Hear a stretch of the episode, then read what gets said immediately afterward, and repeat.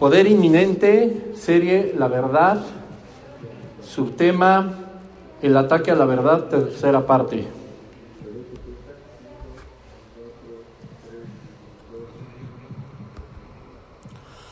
¿Qué tal? Qué gusto saludarles a todos ustedes, hermanos, hermanas, eh, que nos ven a través de las redes sociales. Es un privilegio para mí estar una vez más compartiendo la palabra del Señor. Les saludamos de parte de todo el equipo de Vida Nueva para el Mundo. Y pues damos gracias a Dios que a través de las redes sociales y a través de toda esta tecnología nosotros podemos seguir en contacto con cada uno de ustedes eh, y haciendo un gran esfuerzo todo el equipo de Vida Nueva para llevarles la palabra de Dios hasta sus hogares. Esperemos que todo marche bien en casa, que todos estén eh, pues alimentándose, por supuesto, de la palabra de Dios y teniendo grandes tiempos eh, en familia y por supuesto en, la presencia de nuestro Señor. Y bueno, pues vamos a continuar con este estudio de poder inminente, con esta serie que me, que me corresponde, que es la verdad. Y vamos ya con el quinto tema, que es el ataque a la verdad, tercera parte. Y bueno, hemos estado ya analizando algunas de las eh, partes, sobre todo de estos ataques satánicos en contra de la verdad que han inundado, pues todos los pensamientos filosóficos y que han inundado la vida espiritual de, todo el planeta, tratando de ocultar la verdad que está establecida en la palabra de Dios, la única verdad existente, la verdad absoluta que está establecida en las escrituras. En el estudio pasado, pues nos dimos a la tarea de analizar profundamente acerca de los pensamientos eh, humanos, los ismos que que bueno, tiene que ver con la generalidad de las corrientes espirituales que se han creado por la necesidad de unirse una vez más al Creador. Eh, tristemente o lamentablemente, pues, pues solamente con esfuerzos humanos y con pensamientos en común acuerdo con diversas personas y lejos de estar de acuerdo con los principios establecidos con Dios, pues ha dado origen a tantas religiones y a tantos eh, sistemas de creencias espirituales que pues tengo que decirlo con todas sus letras, también con mucho respeto y con mucho cuidado, no traen a nuestra vida la verdad, sino un engaño satánico, un engaño del reino de las tinieblas para evitar conocer la verdad que se halla en la persona de Jesucristo. Y bueno, les comentaba también en el estudio anterior que todo esto que nosotros aprendemos en poder inminente es un es un discipulado, es un estudio para que cada vez, eh, cada uno de ustedes, cada una de ustedes pueda estar mejor preparado en diversos temas eh, con respecto a las escrituras, con el hecho de que podamos nosotros predicar el Evangelio de una manera eficaz, de una manera eficiente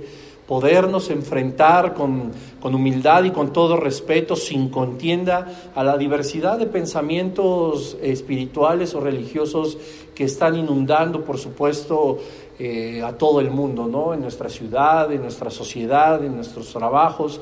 Conocemos personas que practican o tienen vidas espirituales diferentes a lo que está establecido en la palabra de Dios y es voluntad del Padre que nosotros mostremos la verdad del Evangelio, así como alguna vez nos fue mostrada a cada uno de nosotros, gracias al Señor. Y bueno, hablábamos justamente de los sismos, de cómo surgieron, tuvimos una pequeña, un pequeño eh, comparativo con algo eh, que sucedió en el Génesis eh, con la descendencia de Noé cuando hablábamos de la torre de Babel, que pues la soberbia o el ensoberbecimiento de las personas a través de una comunicación y que lograron avances tecnológicos para poder hacer una, una cultura, una ciudad o construir incluso la misma torre, pues trajo a su conciencia, trajo a sus pensamientos la autosuficiencia y empezaron a, dejar de depender por completo de Dios, lo pusieron como a un lado, creyéndose, como dice la escritura, creyéndose sabios, pues en realidad se convirtieron en necios, pensando que por sus propios pensamientos, por su propia forma de ver eh, una vida espiritual o su propia forma de, de llevar un camino eh, espiritual iban a alcanzar a Dios, ¿no? Se intentó construir una torre que su cúspide llegara hasta el cielo y prácticamente querían conocer a Dios cara a cara, sin entender que todos los dones, todos los talentos, toda nuestra creatividad y toda nuestra imaginación no nos va nunca a servir para llegar a Dios si no es a través de Jesucristo. Los métodos de salvación, los métodos del conocimiento de la verdad, del conocimiento del Dios mismo están establecidos en su propia palabra, que es la Biblia. Y analizábamos un poco cómo hay tantas evidencias de la existencia de Dios y de la veracidad de su palabra que nos hacen entender que el absolutismo de la verdad se encuentra en la persona de Jesucristo y en las santas escrituras. Nos llevamos también un poco de tiempo analizando acerca de la comodidad que nos ofrecen los ismos, las religiones, y que pues naturalmente eso nos mantiene en un estado espiritual pasivo de alguna manera, pero también de la misma manera en un, en un, sentido cautivo, sin conocer la verdad, pues estamos atados a, los propósitos del reino de las tinieblas y no a los propósitos de, Dios mismo, ¿no? que, quiere que todos procedamos al arrepentimiento, que quiere que todos nos acerquemos a Él, por los métodos que Él mismo, eh, por amor a nosotros, nos ha dado, y esto es pues a través de Jesucristo. Analizábamos cómo las obras, cómo las corrientes espirituales, cómo las diferentes filosofías o los pensamientos que están eh, separados de las escrituras tratan de hacernos llevar una vida espiritual correcta y que nos hace posiblemente mejores personas, pero hay una realidad que es también fundamental y que debemos de entender conforme a las escrituras, que ninguno de esos pensamientos, ninguna de esas obras Ninguna de esas formas en las que nosotros practicamos o las que las personas practican una vida espiritual diferente a la establecida en las escrituras, pues obtendrá una vida eterna en la presencia del Señor. Él mismo ha dado a, través de su Hijo Jesucristo el plan perfecto redentor para podernos unir una vez más a Dios desde esta vida y por supuesto por toda la eternidad. Pero bueno, demos paso a la tercera parte del ataque a la verdad. Eh, ojalá que también pues, nos dé tiempo en estos minutos de, de analizar profundamente el tema de hoy, que es algo muy interesante y que es diferente al tema anterior en cuanto a la forma de pensamientos. Si retomo unos segundos el estudio anterior, la segunda parte del ataque a la verdad, te repito, estábamos hablando de lo que era externo a la palabra de Dios, del pensamiento religioso, de los ismos que han traído los pensamientos humanos eh, conforme a su propia opinión, contrarios a la escritura. Pero en, esta, en este estudio, en esta hora, ahora nosotros vamos a ver prácticamente el mismo tipo de pensamientos, pero no los externos a la escritura, sino los internos. ¿Qué quiero decir con esto?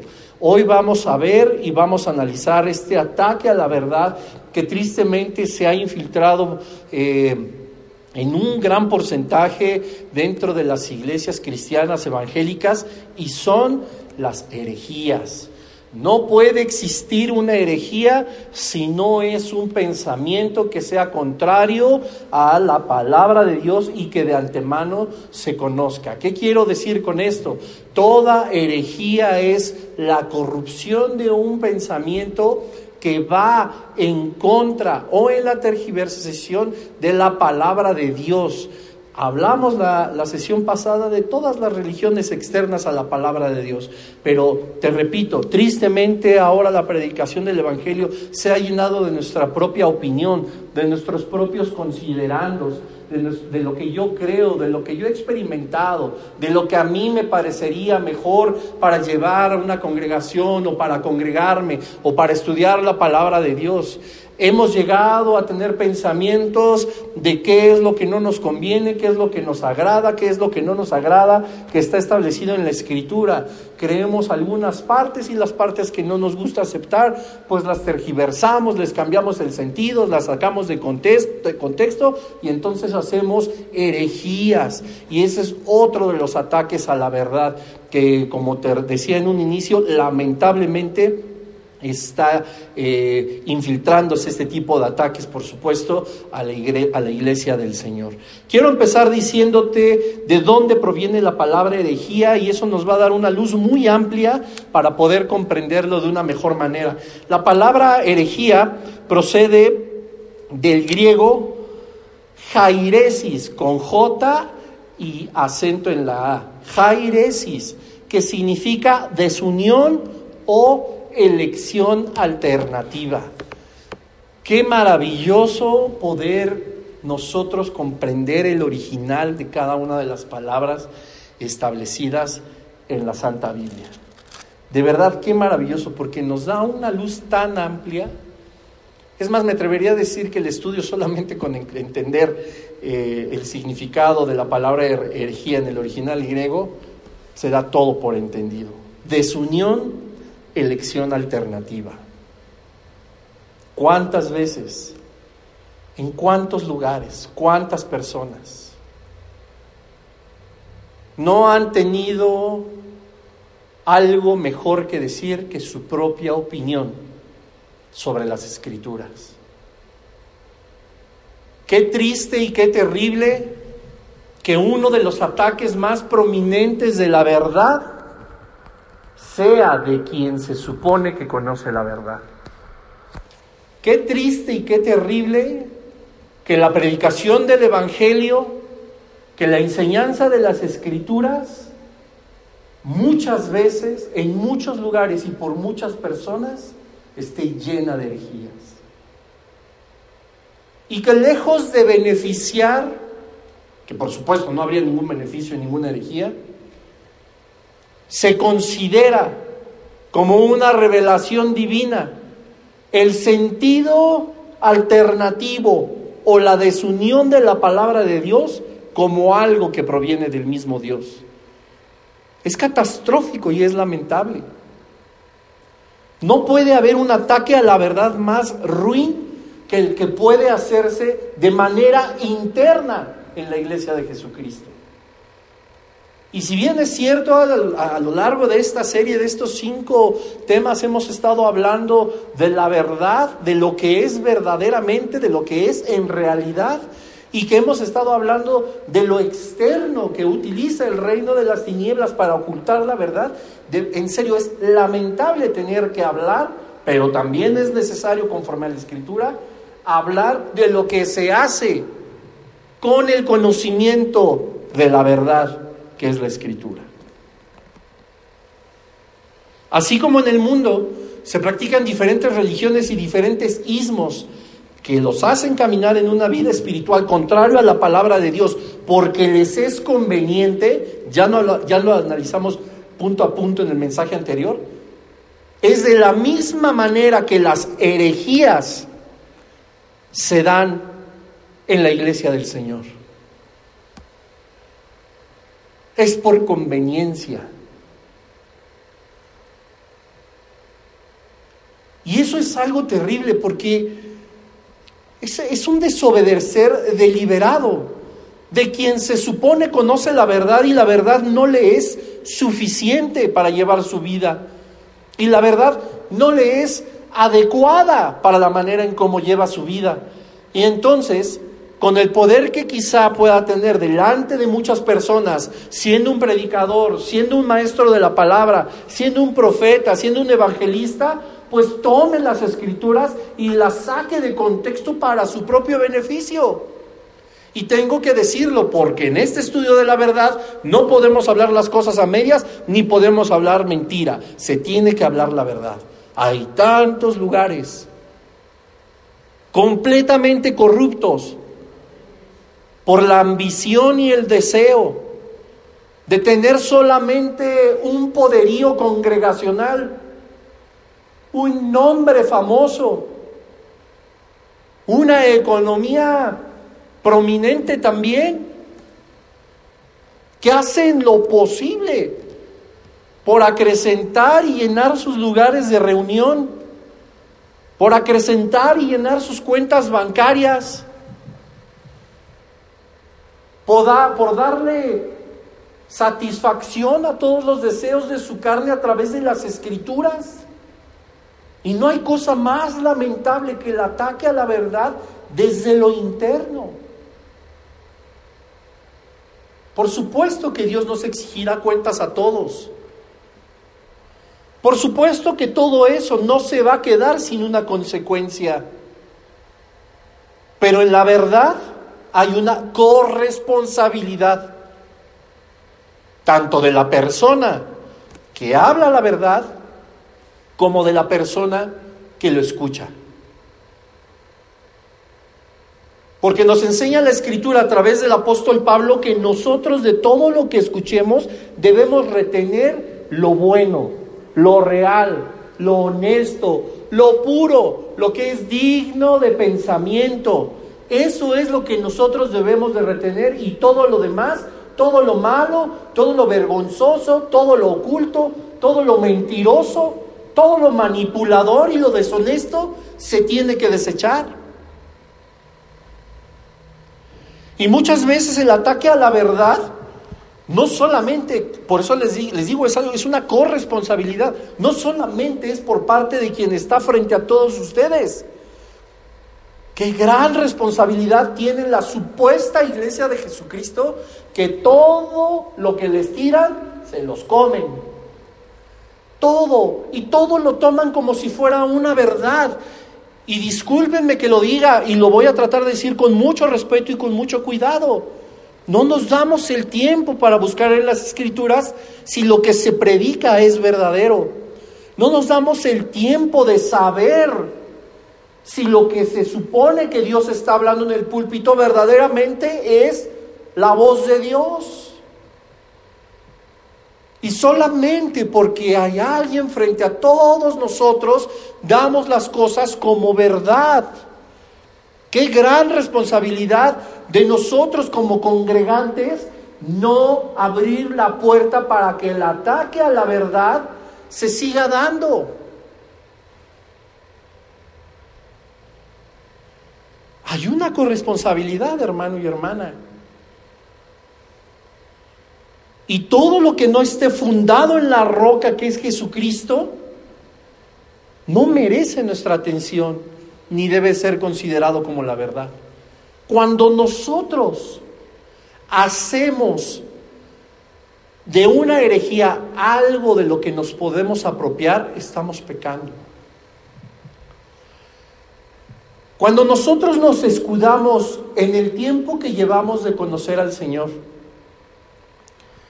para justificarnos de que quizás no somos tan doctos en las escrituras, para justificarnos de que quizá no somos grandes teólogos aún en las escrituras, para poner como pretextos, o te repito, como justificaciones, que lo que nos dicen, pues nosotros lo absorbemos, lo damos por cierto, lo damos por verdadero, porque confiamos en el siervo de Dios que nos está predicando la palabra. Y entonces nuestro carácter como hijos de Dios al no escudriñar las escrituras ni dejar que sea la voz de Dios la que nos forme, nos hace iglesia débil, nos hace una iglesia con falta de conocimiento, que se come cualquier pan que nos avienten. Y la escritura no manda eso, hermano y hermana que me escuchas. Lo digo con mucho respeto y con mucho cuidado. No estoy hablando en la generalidad. No es que todo mundo sea así, pero así como esto puede ser correctivo, también tiene el carácter de ser preventivo. Las herejías están a la orden del día. Y si nosotros no escudriñamos las escrituras, si nosotros no pasamos tiempo en comunión con Dios, si nosotros no somos capaces de oír la voz del Creador, la vamos a escuchar de un hereje. Y así ha sucedido a lo largo de las religiones, de la historia de las religiones. Y se ha intentado por todos los medios de sepultar la verdad, como te decía en el estudio pasado. Y no hemos hecho nada nosotros por conocer la verdad. Y es lo triste porque nosotros se supone que ya estamos viviendo la verdad. Hay personas que sin una mala intención posiblemente estén equivocados en muchas cosas de las que predican.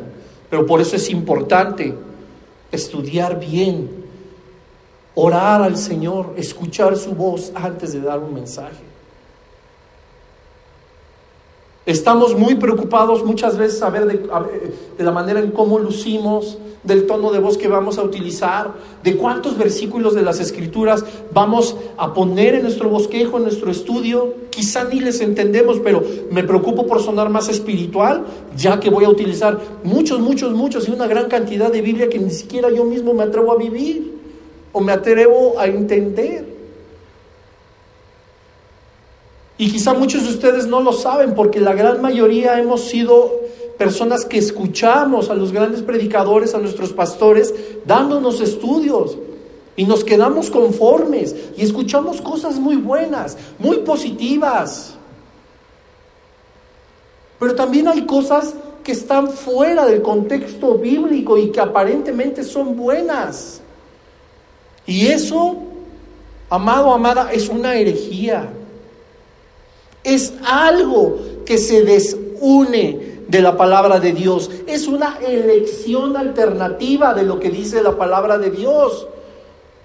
Hemos visto que la verdad es absoluta, no hay una verdad alterna. Hemos visto que los principios bíblicos en todo momento son para nuestro beneficio, no hay algo alterno. Hemos visto que Dios es inmutable, que su palabra es fiel, que su palabra es verdadera, que su palabra no cambia, Él no cambia, Él sigue siendo el mismo por los siglos, antes, hoy y por los siglos. Son verdades absolutas, no hay ninguna cosa alterna. No hay nada alterno dentro de la escritura, escritura, no hay nada alterno dentro del propósito y la voluntad de Dios, es uno. Todo lo que es alterno se convierte en una herejía. Y desde la antigüedad, desde los tiempos de Jesucristo, se han creído tantas cosas que personas han predicado y que han hablado con la escritura en la mano para atraer más maldición que bendición. Sí, hermano y hermana, con la escritura en la mano, así como lo hizo Satanás cuando tentó a Jesucristo.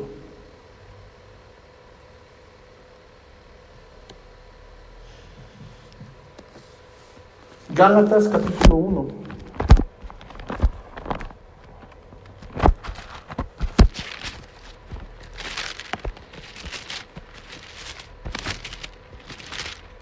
Gálatas capítulo 1, versículo 1. Pablo, apóstol, no de nombre ni por nombre, sino por Jesucristo y por Dios el Padre que lo resucitó de los muertos y todos los hermanos que están conmigo en las iglesias de Galacia, gracia y paz sean a vosotros, de Dios el Padre y nuestro Señor Jesucristo, el cual se dio a sí mismo por nuestros pecados para librarnos del presente siglo malo, conforme a la voluntad de nuestro Dios y Padre, a quien sea la gloria por los siglos de los siglos. Amén. Da el contexto de que se está dirigiendo por completo a la iglesia del Señor. Pero aquí es donde viene lo interesante. Versículo 6. Estoy maravillado de que tan pronto os hayáis alejado del que os llamó por la gracia de Cristo para seguir un evangelio diferente. No que haya otro, sino que hay algunos que os perturban y quieren pervertir el evangelio de Cristo. Versículo 8. Mas si aún nosotros o un ángel del cielo os anunciare otro evangelio diferente del que os hemos anunciado, sea anatema. Ahí en tu casa, con tu familia, si puedes en algún momento leer toda la carta del apóstol Pablo a, a los Gálatas, vas a tener un contexto muchísimo más amplio de lo que es el poder de una herejía. Y te quise leer los primeros versículos porque, como te decía al inicio, el ataque a la verdad, uno de los más cruentos y de los más horribles que puede haber, es el que viene desde dentro de la iglesia. Y Pablo se está dirigiendo a ellos y empieza a decirles, estoy maravillado, estoy sorprendido, pero no en el sentido positivo, sino en el sentido de qué, ¿cómo? Me, traes noticias de la iglesia de Galacia y ¿Cómo es posible si, si apenas acaban de conocer a Jesucristo, si estaban viviendo una fe sólida, si ellos fueron congregantes y estaban dispuestos a aprender del Señor y ellos estaban llevando sus estudios y sus discipulados y asistían a los lugares de la congregación, asistían al discipulado de guerra espiritual, de poder inminente, de conociendo al Señor, oían el estudio de Romanos, hacían muchas cosas, se empapaban de la verdad de Dios. Eran parte de un ministerio de decanes, de alabanza, de seguridad, de media, de audio. Eran parte de todas las actividades de nuestro lugar de reunión, muy activos. Oraban fervientemente al Señor, oraba por las otras personas. ¿Cómo es posible que ellos ahora, en tan poco tiempo, estén siguiendo un evangelio diferente? ¿Cómo es posible que alguien les haya presentado un evangelio diferente. Porque aquí dice, estoy maravillado de que tan pronto os hayáis alejado del que os llamó por la gracia de Cristo para seguir un evangelio diferente. Estoy maravillado que en tan poco tiempo de tú haber entregado tu vida a Jesucristo, de tú estar aprendiendo, y poco tiempo quiero decirte que puede ser un año, dos años, cinco años, hay personas que tienen 40 años, 50 años en el Evangelio y siguen siendo jóvenes espirituales porque tienen mucha hambre y siguen aprendiendo muchísimo. Y alguien llega y les dice, no, ¿qué crees? La cosa es así. Y luego van con Pablo y le dicen, oye, pues no, pues es que ya del cristianismo se han vuelto judaizantes que en realidad de eso habla toda la carta. Tengo un estudio bastante amplio acerca de los judaizantes, ojalá algún día lo pueda compartir con todos ustedes. Y Gálatas es una carta, por supuesto, enviada para las personas que empiezan a hacer tantas herejías con quién sabe quién les empezó a decir un evangelio diferente. Y entonces Pablo no solamente estaba maravillado de que hubiera tantas personas siguiendo algo diferente a lo de Jesucristo. La maravilla también viene de pensar, bueno, ¿y quién les contó algo más? ¿Por qué abrieron sus oídos a algo que es diferente a lo que el Espíritu Santo de Dios había enseñado a través de Pablo? Y muchas veces nosotros estamos de la misma manera, dando por hecho herejías, porque alguien más nos contó un evangelio diferente. Y te repito la corresponsabilidad, porque tampoco fuimos responsables ni maduros en el Señor para corroborar que todo lo que se nos estuviera diciendo fuera bíblico. Dice el versículo 7, no que haya otro, dicen, ¿por qué están siguiendo otro evangelio? Y Pablo dice, pues es que no es que haya otro, sino que hay algunos que os perturban y quieren pervertir el evangelio de Cristo. Pablo sabía de la voluntad de personas, escúchame bien, que tienen la intención de pervertir el Evangelio de Jesucristo para su propia conveniencia. Yo le voy a dividir la iglesia. Voy a predicar lo que las, las ovejas o los borregos quieren escuchar. Y le voy a dividir la iglesia y voy a llegar a mis propios fundamentos y a mis propios principios, basados en la palabra de Dios, lo digo entre comillas para quienes nos escuchan y no nos ven. Y voy a vivir de los diezmos, de las ofrendas de todas las ovejas, voy a trasquilar a todas las ovejas y les voy a dar justo lo que quieren escuchar, justo lo que quieren oír esa comezón de la que hablaba también el apóstol, de que se, van a juntar las personas solamente teniendo comezón de oír lo que les conviene, de sentir el poder, entre comillas también lo digo, del Espíritu Santo, las manifestaciones de su poder, donde me hablen de una prosperidad económica, donde me hablen de que una salvación es ya sí o sí, no importando cómo me porte, no importando cómo me corrompa, no importando que esté permitiendo la palabra de Dios, no importando que nada más hable puras letanías y puras herejías y puras mentiras basadas en la palabra de Dios sacándolas de contexto, no importa, a mí me hacen sentir bien, me dicen que soy grande, que soy próspero, que soy autoridad, que yo no tengo que ser eh, humilde, sino tengo que eh, proclamarme como un gran hijo de Dios y prácticamente humillar a todo el mundo porque yo soy parte del reino de los cielos. ¿Qué clase de herejías, qué clase de tonterías hay tantas congregaciones que eso lo creen? Y Pablo decía, pues es que ¿cómo es posible? Le prestaron oídos a alguien más. Porque siguen otro evangelio, no hay otro. Versículo 8, más si aún nosotros, el mismo apóstol Pablo y todos sus cuates, todos sus amigos, si aún nosotros o un ángel del cielo os anunciare otro evangelio, otro significado de prosperidad, otro significado de pecado, otro significado de gracia, otro significado de libertinaje, de libertad, otro significado de la verdad. Y si fuera un, un ángel el que les anunciara otro diferente, del que os hemos anunciado, sea anatema. Es una maldición a tu vida, es una cadena, es un ataque que viene desde los cuarteles del Señor, desde dentro. ¡Qué horrible! No existe cosa más horrible que la traición. La traición siempre es en un vínculo interno, una amistad, un matrimonio, un concilio. Es algo, eso, esas traiciones internas son horribles, devastadoras. Y lo mismo sucedía con el Evangelio a una iglesia entera.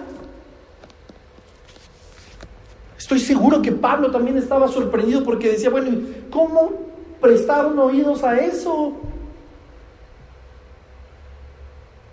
Haces muchos estudios bíblicos, haces tus propios devocionales, pasas tiempo con el Señor, comprendes las escrituras, tienes tu concordancia exhaustiva, tu original griego, tu original hebreo, tus diccionarios bíblicos, biografías, atiendes a los estudios de escatología, de apologética, de, bueno, te cultivas tanto en el Señor, créemelo, no va a haber poder engañador que te haga presa.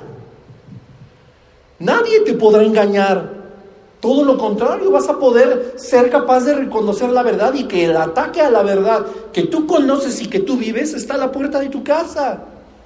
Pero tristemente no sucede así y muchos nos maravillamos así como Pablo de aquí.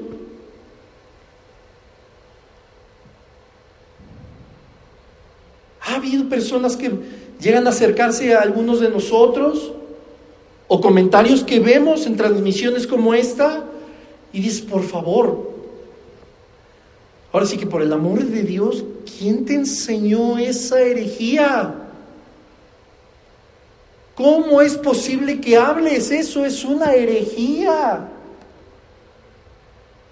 ¿Cómo es posible que no puedas entender entre la diferencia de lo que las escrituras nos están enseñando y la percepción de ese falso maestro, de ese falso profeta? Pero si no eres diestro en el conocimiento de la palabra de Dios, pues por supuesto vas a ser engañado. Corresponsabilidad. Ya le tocará a Dios y a ese falso maestro dar cuentas de su comportamiento y de su enseñanza. Pero a nosotros también se nos tiene que pedir cuentas porque te nosotros también somos ejemplo de muchas personas. Quizá eres padre de familia, eres ejemplo de tu familia o madre. Eres el hermano, la hermana mayor, eres ejemplo de los menores. Ustedes como familia son ejemplos a lo mejor en su lugar de reunión.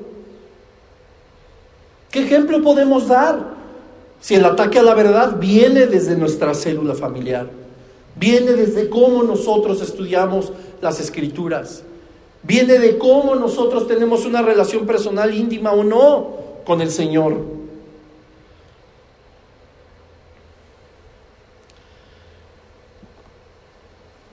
La predicación del Evangelio es una confrontación directa contra las herejías.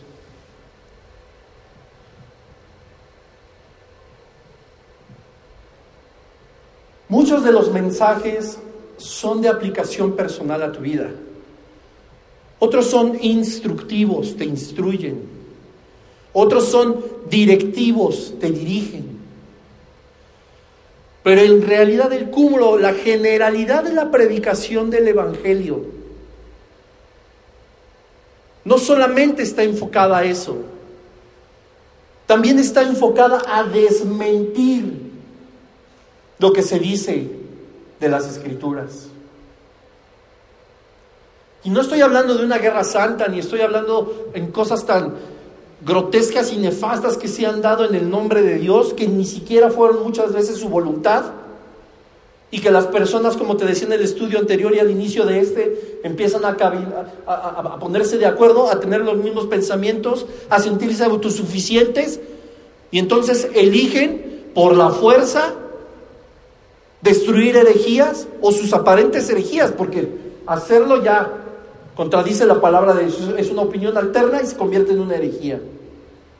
Pero la predicación verdadera del Evangelio es una lucha férrea, constante contra todas esas personas y contra todas esas palabras que lo único que hacen es traer desesperanza, engaño, mentira, desconsuelo a la iglesia. Una herejía no proviene de parte de Dios, proviene del reino de las tinieblas, es una mentira.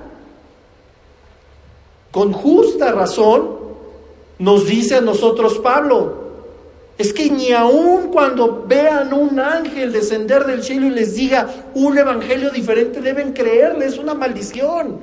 Pónganse las pilas. Se llena de herejía. Tantas cosas que se enseñan en la iglesia. No es el tema empezar a enumerarlas. Pero debemos analizar bien cada una de las cosas que escuchamos. Pero Él es el predicador. Yo solamente escucho, hago mis notas y ya pues me creo lo que dice. Y tu comunión con Dios y lo que Dios tiene que decirte a ti. Y si el Señor tiene la gran voluntad de decirte eso que escuchaste hoy, hoy no va a cambiar tu vida, al contrario, la va a perjudicar. ¿Cómo vas a oír la voz de Dios si no acudes tú a su palabra? Si no acudes a estar en su presencia, si no oras al Padre. Es que yo doy por hecho que todo lo que me digan es verdad, como posiblemente en este mensaje tú lo estás eh, entendiendo. Ve y compáralo con las escrituras.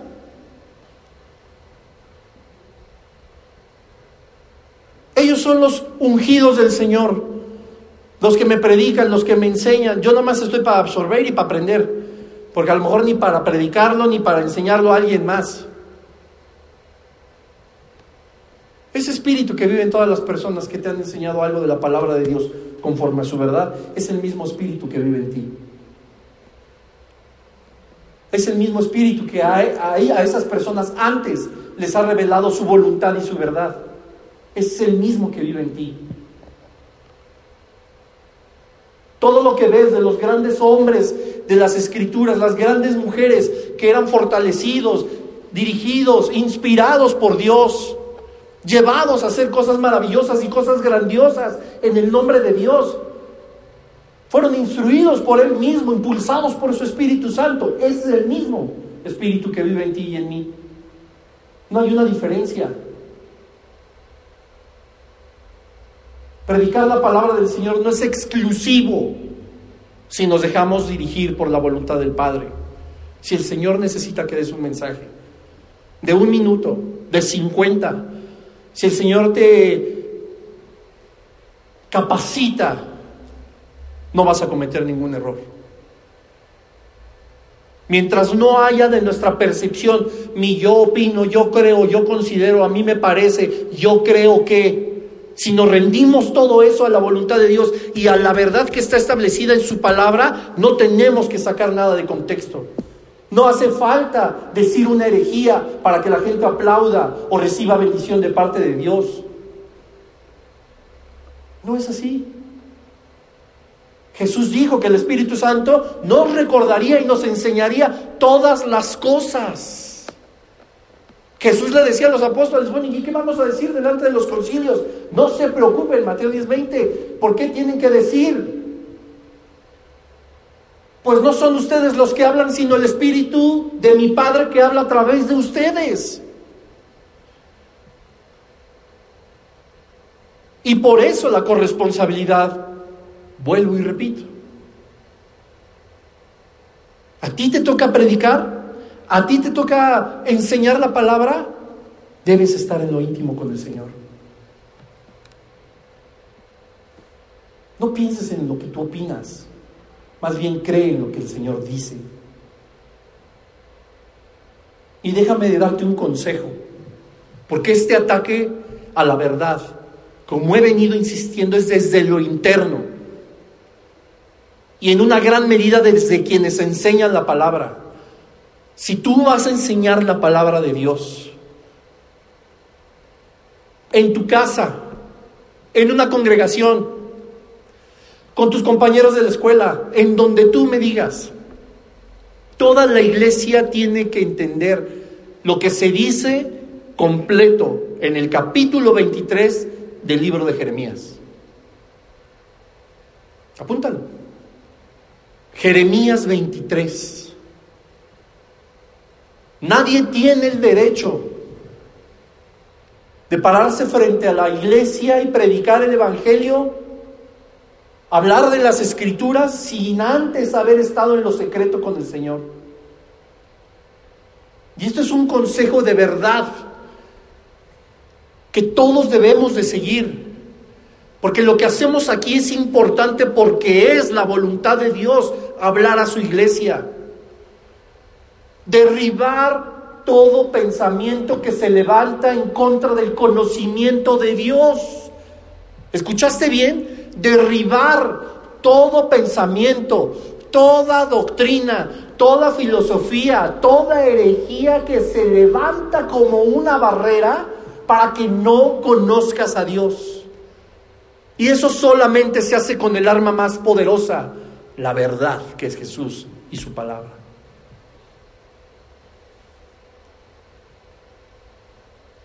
Y Jeremías 23 está, si lo hubieran escrito hoy, si ese capítulo Jeremías lo hubiera escrito hoy, quedaría, seguiría quedando como anillo al dedo. Jeremías 23 habla cuando dice que los falsos profetas, soñé, soñé. Dios dice, Dios me reveló, Dios dijo, y Dios dice en, en, ese, en ese capítulo, ¿por qué le dicen a la iglesia que yo dije algo si no lo dije? ¿Y cómo se atreven a decir que yo dije algo si no estuvieron en lo secreto conmigo? ¿Cómo es posible que me usen a mí? Como si fueran mis palabras las que salen de la boca de los predicadores, sin que yo les haya hablado primero. Con eso te resumo todo el capítulo, pero léelo. Y te vas a dar cuenta que predicar el Evangelio, hablar de las Escrituras, enseñar las Escrituras, es un ataque directo a cualquier herejía. Y es algo que estamos llamados a hacer, hermano y hermana. Todos. Ir y hacer discípulos, predicar el Evangelio. No importa qué tanto lastime. MacArthur decía, si la predicación del Evangelio les ofende, deja que les ofenda. Las personas se han pasado su vida entera ofendiendo a Dios. Y no debes de ser sensible y decir, ay, ¿por qué tengo que dejar que me ofenda? No te están diciendo que se te ofenda a ti en tus emociones y en tus sentimientos, que se te hiera en tu susceptibilidad. Si te ofendes porque hay algo en tu vida que Dios quiere corregir. Hay algo en tu vida que las herejías no van a hacer una mejor persona de ti. Hay algo que Dios quiere trabajar en tu vida, en tu corazón.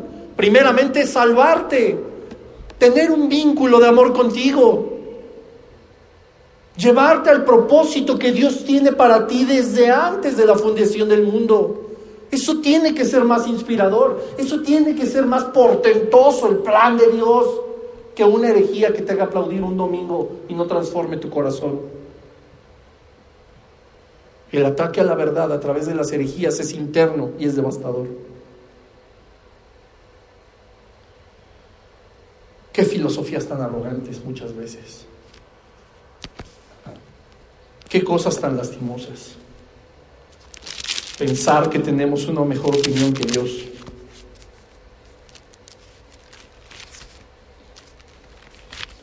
Acompáñame al libro de Job, por favor.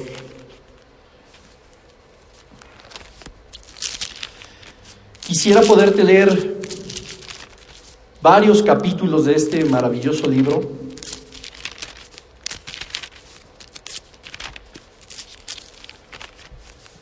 Pero puedes leerlos, por supuesto, tú en tu casa. Job 38. Voy a leer un poco. En realidad, esto que te quiero decir está en Job 38, capítulo 38 y capítulo 41. Ah, el capítulo 41. 38, 39, 40 y 41. Por cuestiones de tiempo, naturalmente, será mejor que tú lo leas por completo en casa.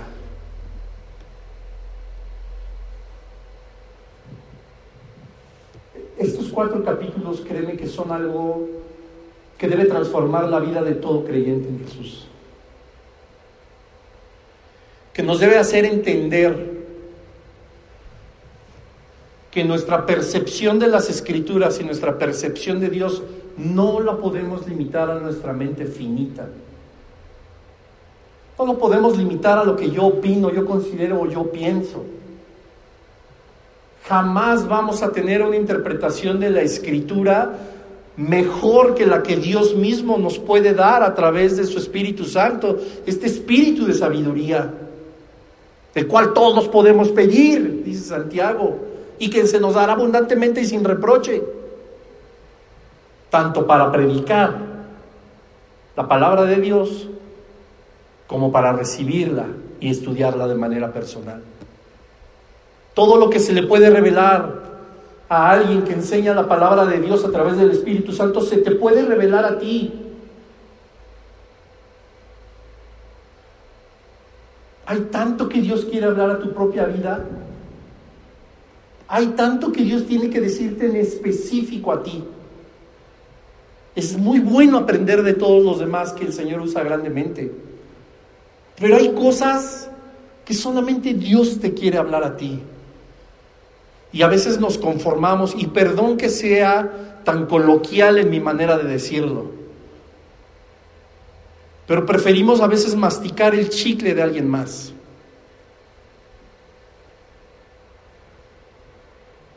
Y te repito, hay cosas que Dios tiene que hablar directamente a tu vida. Hay cosas que el Señor puede revelarte, por supuesto que sí, su palabra es eterna, su palabra es infinita. ¿Has llegado a pensar que a lo mejor ya todo está dicho? Corresponsabilidad. ¿Has llegado a pensar que ya no tienes más que predicar? ¿En serio? ¿Crees que a Dios ya se le acabó todo lo que tenía que darte para que tú enseñaras e instruyeras a su pueblo? ¿En serio? ¿Con responsabilidad? Como iglesia, ¿crees que ya aprendiste todo lo que se te podía enseñar de las escrituras? ¿Crees que como iglesia tú ya aprendiste todo lo que dice la palabra de Dios en su generalidad? ¿Y qué tal en lo específico? ¿Qué tal en lo particular, en lo individual, en tu habitación, en la intimidad con el Padre? Dios tiene mucho que decir todavía. Y las herejías son muestra contundente de que no pasamos tiempo con Dios. Y de que tenemos una mejor opinión de lo que Dios dice de su palabra que ese mensaje que está destinado a, tu congregación, que está destinado a la gente que tú estás dirigiendo en su vida espiritual, no es suficiente. Tú piensas que el mensaje mejor debería ser de o cómo. Y tenemos una mejor opinión que Dios, que trágico.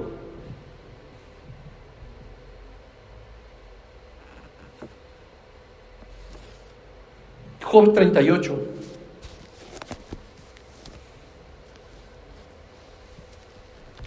Qué maravilla. Entonces respondiendo, respondió Jehová a Job desde un torbellino y le dijo, ¿quién es ese que oscurece el consejo con palabras sin sabiduría? Híjole, aquí se resume todo lo que he dicho. ¿Quién es el que oscurece la verdad con su propia sabiduría? ¿Quién es ese que oscurece el consejo con palabras sin sabiduría. ¿Quién es aquel que predica la palabra de Dios sin haber estado en lo íntimo primero con Él? Sin conocerlo de una manera personal, cercana. Solamente está oscureciendo la verdad, está haciendo un ataque directo a la verdad. Te repito, es corresponsabilidad. ¿Quieres que Dios te hable a ti como iglesia? ¿Quieres que Dios te hable a ti para dar su mensaje a la iglesia? Pasa tiempo con el Señor. ¿A quién le cuentas lo más íntimo? ¿Alguien que acabas de conocer hace dos horas? ¿Tres días? Lo más íntimo tú se lo cuentas a las personas que conoces en quien confías, que amas y que te aman. Las cosas más íntimas de tu propia persona, de tus pensamientos, de tus planes, de tus proyectos, de tu sensibilidad, de tus emociones, se lo cuentas a las personas con las que tienes mucha cercanía. Lo mismo es Dios. Su palabra, su consejo, su dirección, su voluntad. Esos misterios solamente Dios se los va a contar a quien Él confía, a quien tienes cerca, a quien pasa tiempo con Él. Ni tú le cuentas lo íntimo al hijo del vecino. Dios, ¿cómo te va a contar algo si no pasamos tiempo con Él en lo íntimo? ¿Quién es ese que oscurece el consejo con palabras sin sabiduría? ¿Quién te está metiendo esas ideas en la cabeza? ¿Te sientes verdaderamente capaz de tener una mejor opinión que la mía, dice Dios? Para enseñar no mi palabra, sino herejías. Ahora ciñe como varón tus lomos y yo te preguntaré y tú me contestarás. ¿Qué reto tan tremendo nos lanza Dios?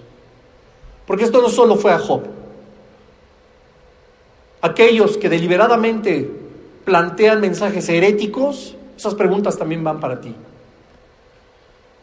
¿Dónde estabas tú cuando yo fundaba la tierra? Házmelo saber si tienes inteligencia. ¿Quién ordenó sus medidas, si lo sabes? ¿O quién extendió sobre ella el cordel? ¿Sobre qué están fundadas sus bases? ¿O quién puso su piedra angular? Cuando alababan todas las estrellas del alba y se regocijaban todos los hijos de Dios? ¿Quién encerró con puertas el mar?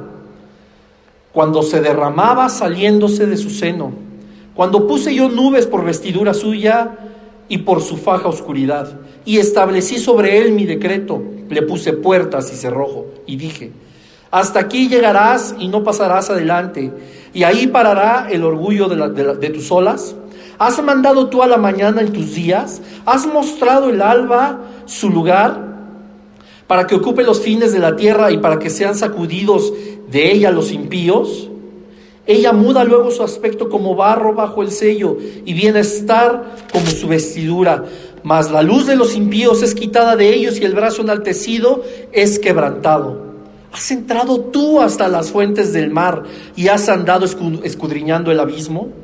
Te han sido descubiertas las puertas de la muerte y has visto las puertas de la sombra de la muerte. Y así sigue cuatro capítulos enteros preguntando Dios preguntas que ni tú ni yo podemos responder. No podemos responderlas. Que nos hace pensar que las herejías van a bendecir a la iglesia en la predicación de su palabra. La verdad no puede ser cambiada, la verdad es perfecta. No necesita que tú le ayudes. Y muchas veces las herejías, ok, ok, no se dicen con mala intención, ok.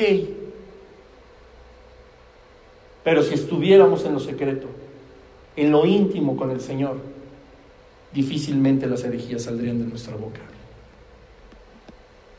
No pretendamos hacer de las herejías un estilo de enseñanza de las escrituras. Seamos diligentes al estudiar la palabra de Dios, pero también debemos ser diligentes al escucharla y comparar todo si está fundado en la palabra de Dios. Si nosotros pudiéramos entender por nosotros mismos las escrituras, posiblemente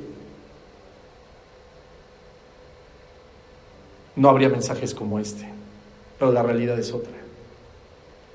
Nosotros necesitamos de Dios para poder comprenderlo, y con esto termino. Nosotros solos no podemos. El ser humano ha sido tan soberbio muchas veces que cree que una buena lectura de las escrituras es suficiente. Pero una cosa es enseñar texto y otra cosa es hablar por el Espíritu Santo de Dios. Solos no podemos, hermano y hermana que me escuchas. Yo te animo a que a partir de este momento el estudio de las escrituras sea mucho más íntimo, mucho más personal. No te digo que dejes de congregarte, no te digo que dejes de escuchar a tus predicadores favoritos, ni de la literatura cristiana, de los grandes teólogos. No te digo que dejes sus libros a un lado. Lo que yo te aconsejo y te animo que hagas es que todo lo hagas bajo la dirección del Espíritu Santo. Necesitamos de Él. Si creemos que no, entonces somos muy arrogantes pensando que podemos entender la mente de Dios con nuestra mente finita y limitada. Eso no es posible. Si fuera posible entender a Dios de esa manera, ¿qué clase de Dios sería nuestro Dios? La escritura nos enseña que sus pensamientos son mucho más altos que los nuestros. Lee los cuatro capítulos de Job del 38 al 41 y estoy seguro que no habrá una sola pregunta que tú puedas responder. No pensemos que por tener un conocimiento amplio del texto tenemos mucho que decir como palabras de vida espiritual. No es así. Leer saben muchos. Oír la voz de Dios solamente quienes le buscan de todo su corazón. Padre, te damos gracias en esta hora, Señor. Gracias, Padre, porque tú nos instruyes, Señor, con el poder de tu palabra y con el poder de tu Espíritu Santo. Gracias Señor porque tú eres misericordioso Dios y no nos dejaste a la deriva en la creación, sino que nos diste de tu Espíritu Santo y tu santa palabra para que nosotros podamos caminar sobre las pisadas de Jesucristo. Seguir una vida, Señor, conforme a tu propósito, conforme a tu voluntad, y que siempre determinará en bendición. Gracias, Señor, porque tú nos enseñas que ser nuestro Dios es suficiente. Que Señor, tú sin nosotros sigues siendo Dios, pero nosotros sin ti, Señor, no somos nada. Gracias Dios porque a través de tu palabra y por el poder de tu Espíritu Santo nos haces entender que no se necesita, Señor, de nuestra opinión, ni de nuestro consejo, ni de nuestros considerandos para instruir a tu iglesia ni para formarnos conforme a tu propósito y tu voluntad, sino todo lo contrario. Que nosotros debemos ser humildes, Señor, abiertos a tu voz, abiertos a tu enseñanza y a tu consuelo, abiertos a tu instrucción, Padre, pero por sobre todas las cosas, abiertos a escuchar tu voz. Señor, te pedimos en esta hora que lo íntimo, Señor, tú te reveles cada vez más a nosotros, que nos hagas comprender cada uno de los mensajes que recibimos de tu parte y que nos ayude, Señor, a ser portadores de esos mensajes también. Te damos gracias, Señor, porque tú nos enseñas que una herejía solo puede traer quebrantamiento, solo puede traer mentira y solo puede traer maldición a nuestra vida, pero tu verdad aunque sea confrontadora, nos trae bendición. Gracias te damos, Señor, porque sentimos cómo trabajas en cada uno de nosotros, porque confrontas nuestros pensamientos, nuestras costumbres, nuestra vida carnal, Señor, y nos incomodas para salir de ella. Te pedimos que tu verdad nos haga libres, Señor, y que tu verdad sea manifiesta en toda tu iglesia. Basta ya de herejías, basta ya de mensajes vanos, vacíos, sin sentido, separados de tu voluntad y de tu consejo. Basta ya también de recibir todo, Señor, sin cuestionarnos si esto es de tu parte o de parte de, carne humana. Ayúdanos, Señor, a ser diligentes en nuestro estudio de la palabra. Gracias, Padre, porque tú nos das todas las herramientas para poder hacerlo. Pero más que herramientas, gracias por tu consejo, por tu presencia, por tu ayuda, Señor, cada vez que estamos en comunión contigo. Te alabamos, Padre, y te bendecimos. En el nombre de Jesús. Amén.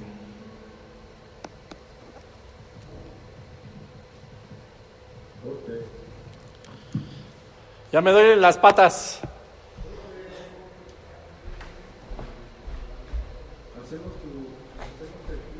¿Me das dos minutos nada más?